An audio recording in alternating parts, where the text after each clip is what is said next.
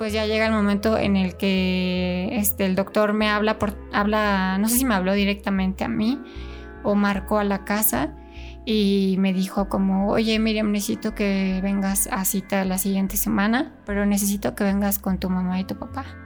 Entonces cuando me hice eso, obviamente yo digo, puta, o sea, ya, o sea, ya valió, ¿no? Otra vez, pues algo no, no, está bien. Y ya lo que me dijo fue como, tus estudios siguen sin salir bien.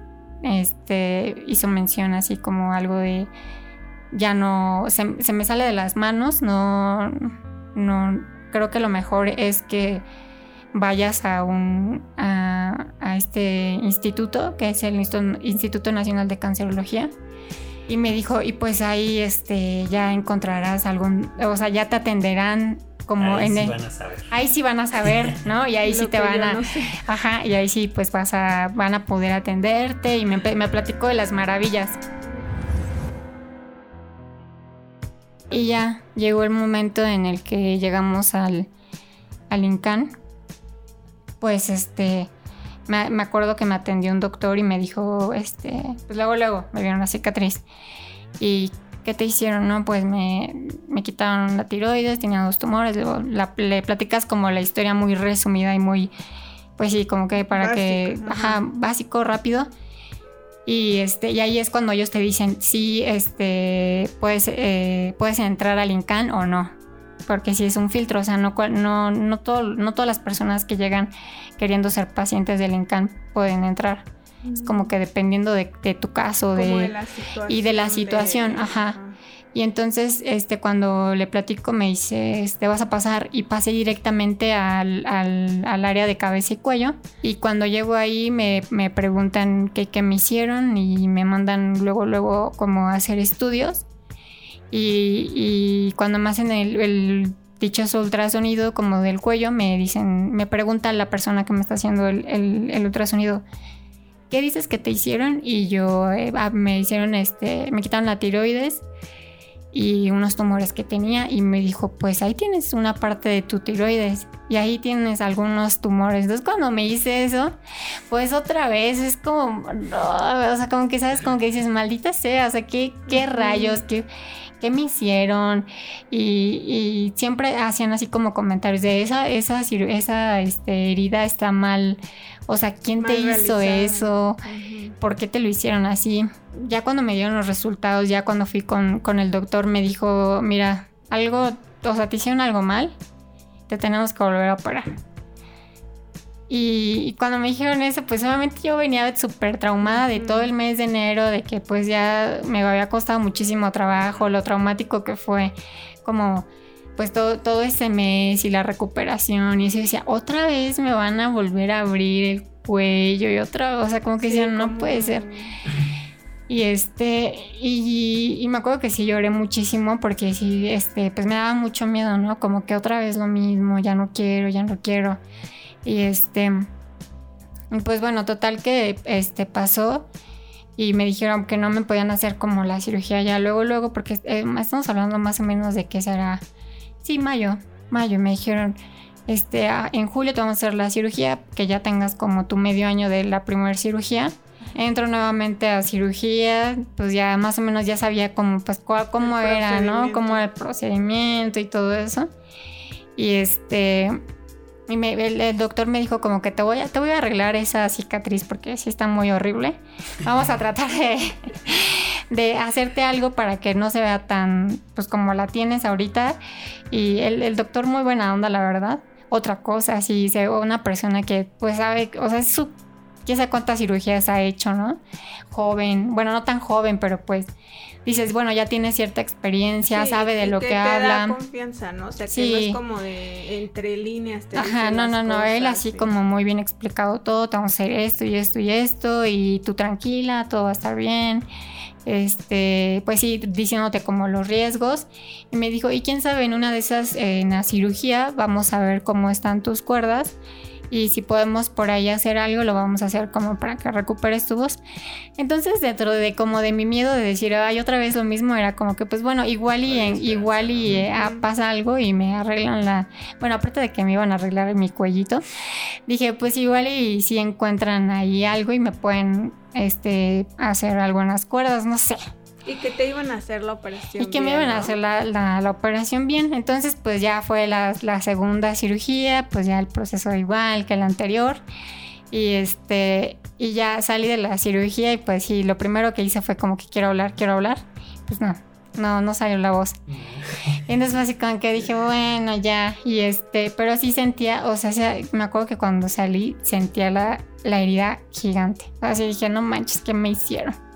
Cuando me vi la cicatriz que fue, o sea, ahí sí no tenía nada vendado, como que, este, si acaso algunas cositas que tapaban los drenajes, que esa vez tenía dos drenajes, este, me vi la cicatriz y pues sí, o sea, es de, la, de oreja a oreja, ¿no? Entonces, pues era gigante la, la, la cirugía, estaba hinchada, pero cero moretón, o sea, no había ni un moretón, no había nada, o sea, mi piel normal, sí con la, con la con la cicatriz, pero esta vez la, ellos cosieron por dentro. Entonces no se mm. veía nada más que la línea. Y la parte que me arreglaron, pues sí se veía que ahí intentaron componerle. Y la verdad es que sí le compusieron bastante, porque si no, ahorita sí se me vería. Yo creo que se me veía muy fea. pero, este, pero te la hicieron más grande porque... Porque para esto la enfermedad pues ya se había extendido hacia los ganglios. Y, ya, y entonces cuando, cuando salgo de esta cirugía, pues ya como que ya un poco más tranquilos todos, como que pues a ver, ahora esperar como los resultados y, y ver qué pasa. Y este, y ya, pasó, pero después de que saliste de la operación, o sea, sí te sentías como mejor que la sí, de hecho la movilidad y eso, o sea, sí me costaba y eso, pero no era como la, primera vez que completamente inmóvil. O sea, sí viste una diferencia. Una diferencia, sí, o sea, sí fue una gran, gran, gran diferencia como de la primera a la segunda. Y eso que la herida fue más grande. Y por ejemplo, en, en la primera, o sea, después tú te sentías, o sea, en la primera operación después de la primera operación tú te sentías como muy angustiada, ¿no? Con miedo y desesperada.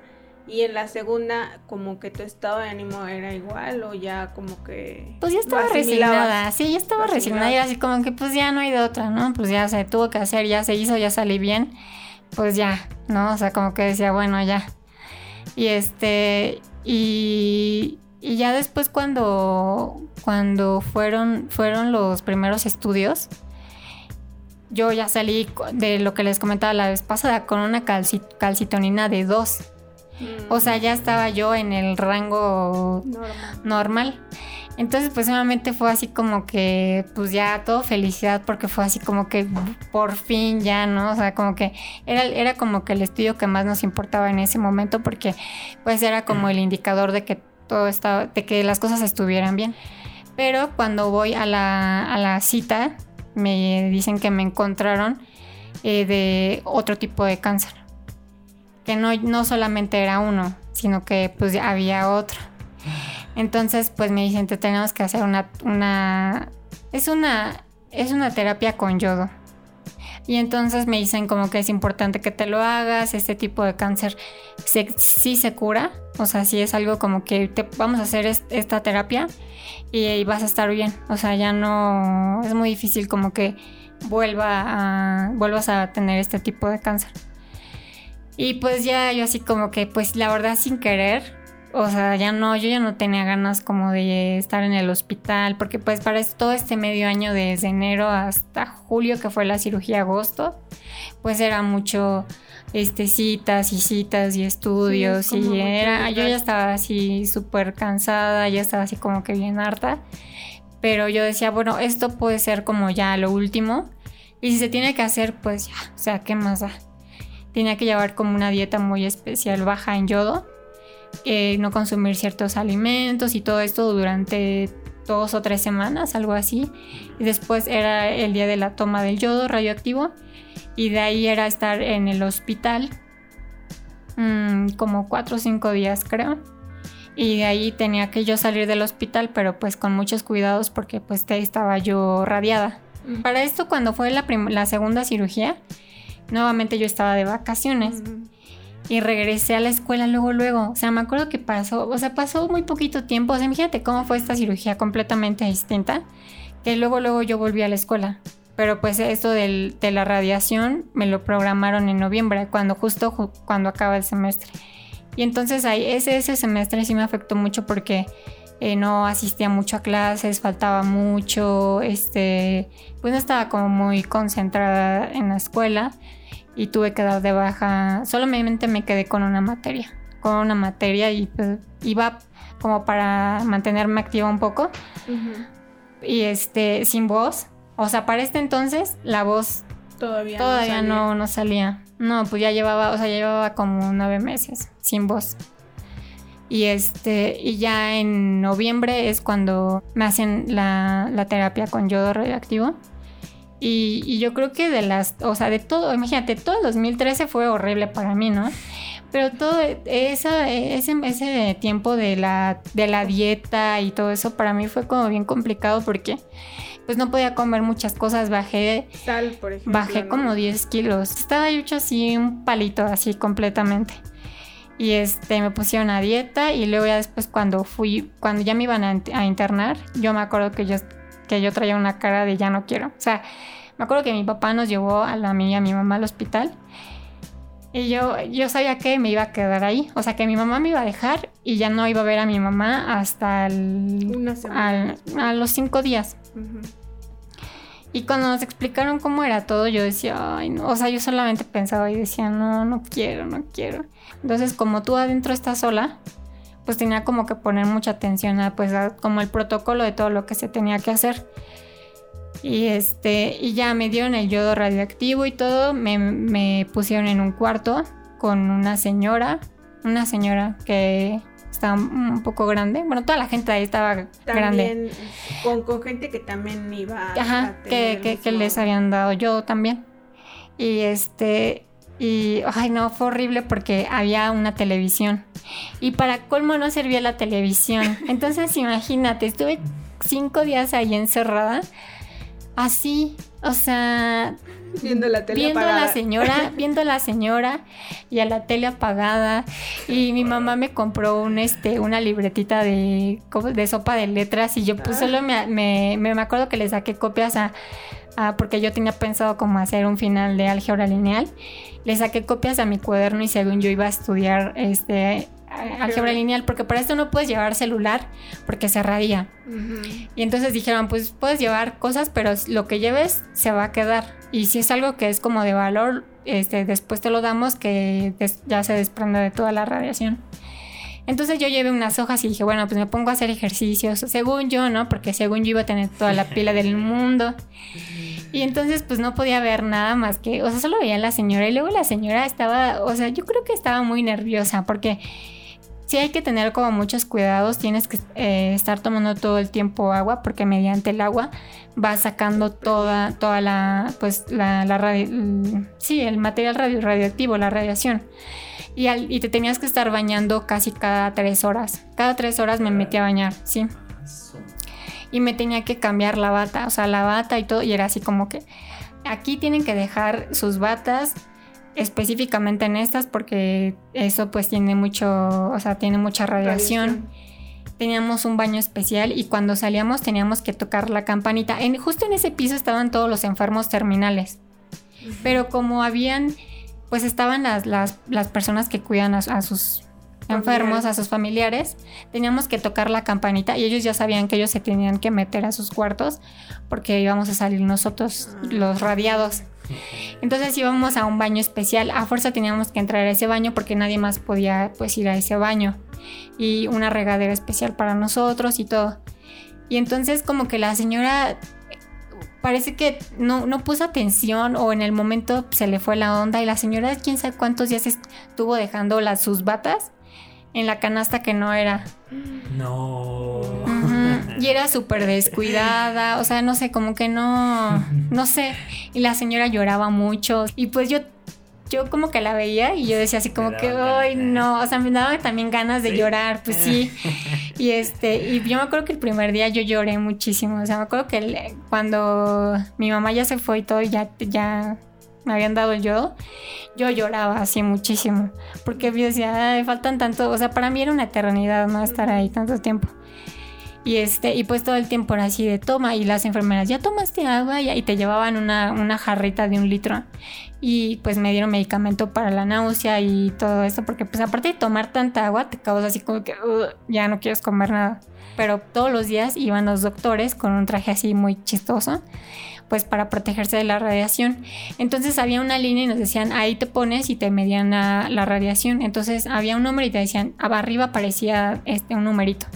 Entonces este, ellos te decían, tienes tanto, tienes que bajar a tal para que te vayas a tu casa. Entonces ya era así como que ya te ponías a tomar un chingo de agua para decir, ay, sí, ya me quiero ir mañana. Y entonces la señora llegó un momento en el que ya no tomaba agua porque ya, o sea, la señora no sé, como que ya estaba así como bien... Deprimida, ¿no? Sí, no sé qué le pasaba. Entonces le dijeron, no, usted no se va a ir. Si no, porque ya no está tomando agua. Eh. Te abrazó, no. y luego le decía a la señora, señora, tiene que parar que tienen que pararse este, atrás de la línea y no, o sea, caminaba y los doctores, ay, ay, ay. O sea, me acuerdo que la señora, o sea, me daban fue como mi diversión un poco porque decía, qué bruta, o sea, como que yo sí decía, no manches. Y este, y luego se ponía a platicar conmigo, yo no quería, o sea, no sé, yo no quería platicar como que con él, todo el día ahí viendo la nada, o sea, no veías nada porque pues no, todo está cerrado. Y pues yo así como que pensé que, o sea, yo me acuerdo que yo creí que mi mamá me iba a poder hablar por teléfono y no, o sea, solamente las enfermeras me decían, Miriam, habló tu mamá, ya le dije que estás bien. Y, y yo era así como que, ay, pues yo quiero hablar con ella, no quiero que, que me digan que ya hablaron con ella. Y este, y ya, bueno, ya pasaron esos días terribles. Sí, fue horrible, fue horrible. No, o sea, me acuerdo que mi mamá me compró unos juguitos, pues para que no estuviera tomando el agua así simple, ajá. Me compró unos juguitos, me compró como Boeing, pero pues lo rebajaba. Usualmente, bueno, los jugos siempre prefiero rebajarlos. Ay, no, el jugo en específico como de Boink, de mango, bueno, ahorita ya se me pasó, ya se me pasó. Pero hubo muchos años que yo el jugo Boink de mango me daba un asco, o sea, porque se me quedó como el saborcito aquí así del, del mango horrible. Porque pues así me tomaba el agua. Y ya lo único chido de haber estado ahí es que ya ahí ya me daban cosas con sal. Ya me daban... Me acuerdo que mi primer comidita fueron unas como sincronizadas. Entonces para mí fue así como que, ¡ay, qué delicioso! O sea, la comida del hospital está horrible, pero para mí fue así como que, ¡ay, salecita, qué rico! Ajá. Y este, y ya salí del, del, del hospital y ya llegué a mi casa y en mi casa pues ya mi mamá ya tenía todo preparado, bueno, mis papás de mi cuarto y tenemos dos baños, entonces un baño solo lo ocupaba yo, otro baño pues los demás es, mi cuarto que está arriba, pues sí, este, estaba aislado de los demás y ya mi mamá iba y me dejaba mi comidita. Y a mi mamá me decía como que, este, yo me acuerdo que días antes de que me hospitalizaran, este, mis amigas comieron hamburguesas. Y yo no, yo llevaba así mi pechuga y unos chayotes, así sin sal ni nada. Entonces yo me acuerdo que le dije a mamá así, este, que, es que comieron una hamburguesa y yo quería, o sea, pues se me antojó un buen. Y en cuanto salí del hospital, mi mamá me acuerdo que preparó unas hamburguesas buenísimas. Y, pero pues yo solita comiendo aparte y todo. Y pues Nati, mi sobrina, estaba muy chiquita, entonces no se podía acercar a mí. Creo que fue un mes. Con ella sí fue un mes. Mis perritas también no se podían acercar a mí porque los niños y los, los, los, animalitos son, ajá, son, es muy peligroso. todo, y todavía con ellos es más tiempo. Y con las, las personas embarazadas o que están lactando, no puedes tener contacto luego, luego. Pero ya con, con, mi mamá y ustedes, ya fue como a los, creo que fueron a los, a las dos semanas o tres semanas. Una cosa así. Ay, por Dios, ¿en dónde vivías? Y este, y ya, pasó todo esto de la radiación y todo eso, fuimos a celebrar un día al Italianis, me acuerdo que fuimos todos. Creo que de esa cena fue que serán como a finales de noviembre, una cosa así. Y ya, por fin el 2013 se acabó.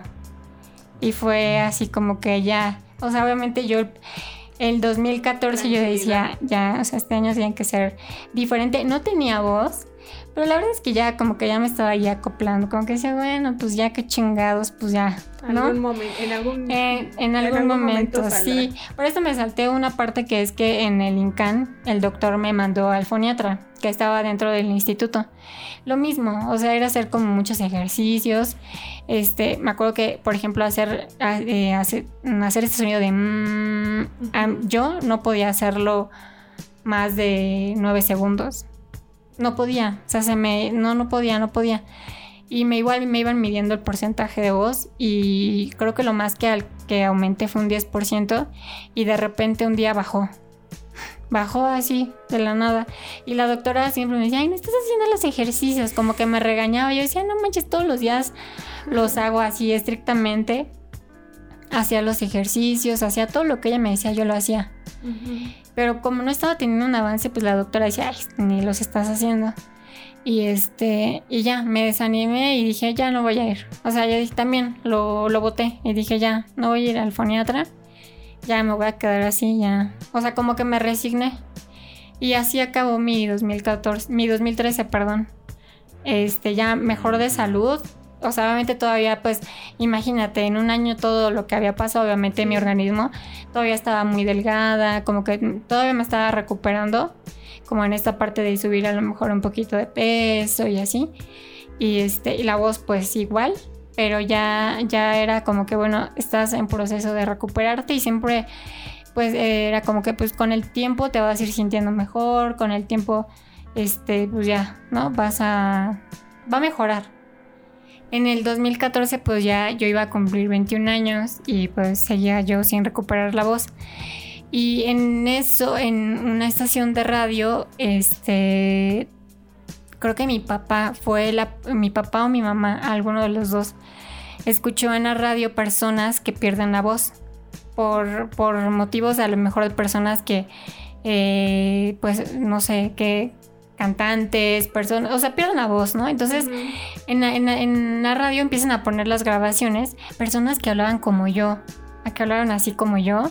Y entonces este, este foniatra había estudiado no sé en qué lado. Y, y parte de la entrevista era hablar así, acerca como que sí puedo recuperar tu voz y todo eso.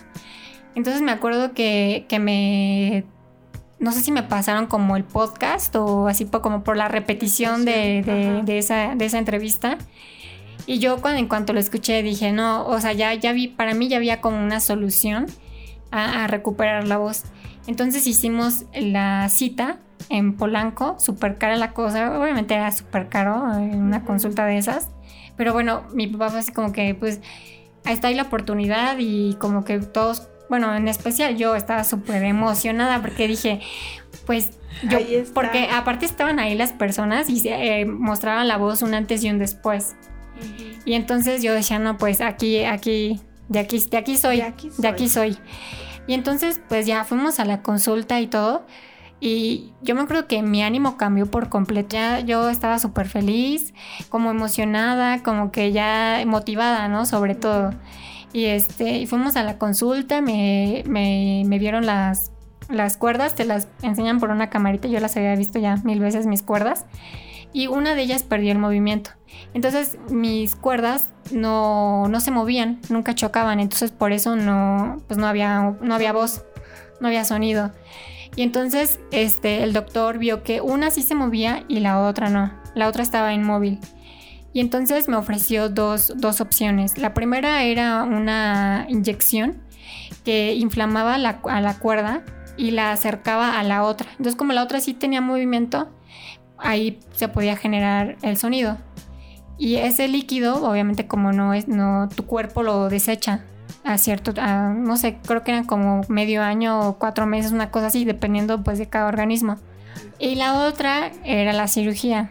Pues imagínate, yo ya estaba, o sea, yo decía, no, yo otra cirugía ya no, o sea, ya no quiero.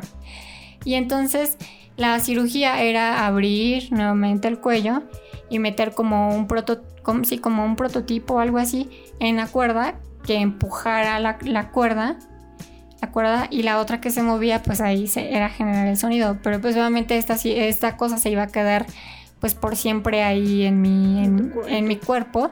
Pero pues ya iba a tener voz y ya no era como o sea yo tenía esas, esas dos opciones. Entonces quedamos en que pues yo lo iba a pensar y después iba, iba a volver a ir para decirle al doctor la inyección o la cirugía. O, y me dijo, te voy a dar mi correo, mándame tus dudas y, programamos tu cirugía y todo. Entonces, me acuerdo que yo le envié como un correo y le sí me acuerdo que le envié muchas dudas, como que mi primera pregunta era, ¿también voy a tener un drenaje? Porque para mí este tema de los drenajes era como, ay, no quiero. Como que sí, el tiempo de recuperación, de cuánto tiempo era, porque para mí todo este tiempo me preocupaba siempre la escuela.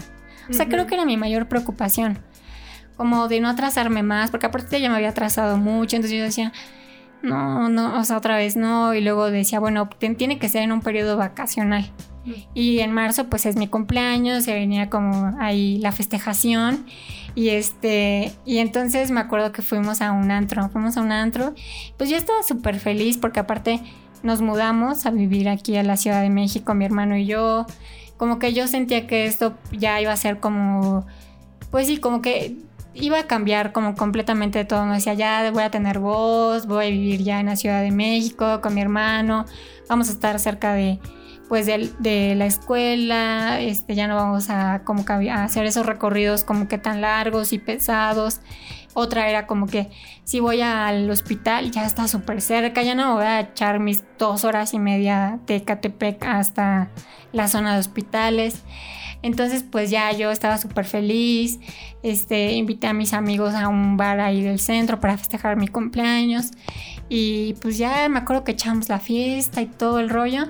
Y pues yo súper feliz, súper emocionada de que pues ya todo iba, todo iba a estar bien. en popa todo así, todo, todo iba increíble. Y entonces, este, me acuerdo que pues yo ahí echando la fiesta y todo, jajaje. Eh, fue al día siguiente y mi mamá, mis papás creo que se quedaron ese día a dormir y me acuerdo que mi mamá entró a mi cuarto y me dijo para preguntarme así que cómo te fue y tal. Y yo le contesté a mi mamá así como que bien, pero cuando le dije así como que bien, salió, mi voz así, oh", nada, no es cierto. Pero sí, o sea, se escuchó mi voz y mi mamá me dijo, ay, estuviste como, ah, te esforzaste mucho a la voz porque siempre pasaba eso, como o cuando me daban infecciones o cuando me esforzaba mucho, pues la, como las, las cuerdas se inflamaban, pues salía la voz un poquito. Pero como que a partir de ese, de ese, de ese momento, como que la voz empezó a fluir, a fluir, a fluir. Pero yo regresé al foniatra porque mi voz regresó, pero súper gruesa. Como cuando uno está ronco. Como cuando uno está ronco. Entonces, pues ya regresé al foniatra y en el foniatra me, me empezaron a hacer como eh, hacer ejercicios no sé, por ejemplo, decir mucho la I como para agudizarla. Sí, sí, sí, agudizar. Sí, para agudizarla. Y pues ya, o sea, después marcó el doctor y fue así como que ya tengo voz, o sea, ya tenía voz. Y, O sea, al final sí se contactaron otra vez con él. Sí, se contactaron conmigo para ver pues qué había decidido, la cirugía o qué o qué. Y, y para mí fue, creo que esto para mí fue como, como una lección porque yo pienso que todo ese año, dos o tres meses, a lo mejor, bueno, eso creo yo, ¿no? Como que yo solita como que me negué a, no, no la voy a recuperar, no la voy a recuperar. Y nada, como que yo iba a las terapias, pero con esa mentalidad de, no, no, o sea, como que esto no me ayuda, no me va a ayudar. Y, a lo mejor pienso que eh, haber conocido al foniatra y haber conocido que había una solución me hizo como creer que sí podía y que mi voz iba a regresar. Y regresó mi voz así, pues casi, casi yo podría decir como de la nada. Y pienso que sí es muy importante lo que pensamos. Eh, o sea, el, es que no sé cómo decirlo. Lo que creemos que podemos hacer. Lo que creemos que podemos hacer para que las cosas se den. Fuerza de Como tu fuerza de voluntad, ajá. O sea, como que. Y, lo noto mucho. Y, fíjate que es algo que me pasa mucho. Que cuando estoy muy triste o como cuando estoy enferma, la voz me baja muchísimo. O hasta como que me cambia. Y cuando estoy como muy bien y así, mi voz es como muy clara. Como que mi. Eso, eso sí se quedó siempre. Como que mi voz sí cambia mucho dependiendo como de cómo este... mi ánimo y también de salud. Cuando he estado internada en un hospital, bueno, eso esto ya la contaremos después, me baja mucho la voz Pero sí, sí creo que, que esto fue como una lección de, eh, de que ayuda mucho como la mentalidad que tengas para, para estar bien. O sea, sí, definitivamente el tener un pensamiento positivo te ayuda a salir como de todas estas crisis. Yo había cosas, sí, Ángel me había contado como algunas. Ay, ni él ni sabe, ¿qué te pudo haber contado si ni sabe? Sí, o sea, lo poco que, que, sabe era lo poco que yo sabía, ¿no? Pero ya con, o sea, ya ahorita que tú cuentas todo eso, o sea, por ejemplo, lo de la, lo de, lo de la radiación y todo eso, o sea, me parece como bastante, pues fuerte, ¿no? O sea, me imagino yo estando en un cuarto sola y que como que pues aislada y todavía después de eso como chútate un mes más alejada de tu familia, pues sí, o sea, creo que ha de ser como una prueba bastante difícil. Y, y, y, lo de la voz, o sea, igual yo sabía que, que, que tú habías tenido como complicaciones de, la voz, pero pues tampoco, o sea, como a, a tal grado, ¿no? Y, y, ya como escuchar lo que tú sentías en ese momento, y después de todo lo que has pasado, pues es como, creo, bastante este, fuerte. O sea, bueno, a mí me parece fuerte. Pero esta historia está todavía lejos de terminar. Sí, qué triste. Pues sí. por el momento dejamos el... Sí, vamos a dejar hasta aquí la historia. Este, espero que les esté gustando el estos dos episodios ya de esta, esta pequeña historia. Todavía falta un, falta un poquito, ¿no? Por contar también. Pero espero que les guste. No olviden eh, comentarnos. Sí, que les esté siendo interesante. Que, Ajá, que les sea interesante. Y que, como mencioné el episodio pasado, pues les ayude, ¿no? A lo mejor la, la podemos cerrar este episodio diciendo que eh, siempre tener una buena actitud ayuda a salir como de cualquier situación difícil.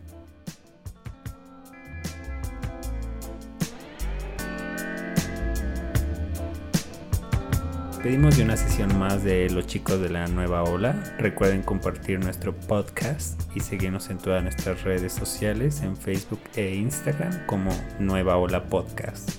Mándenos sus comentarios, sugerencias, quejas Oye, aunque sea un saludito. Un like. un like. Nos vemos la próxima semana con un capítulo más de los chicos de la nueva ola. Chao. Hasta luego. Bye.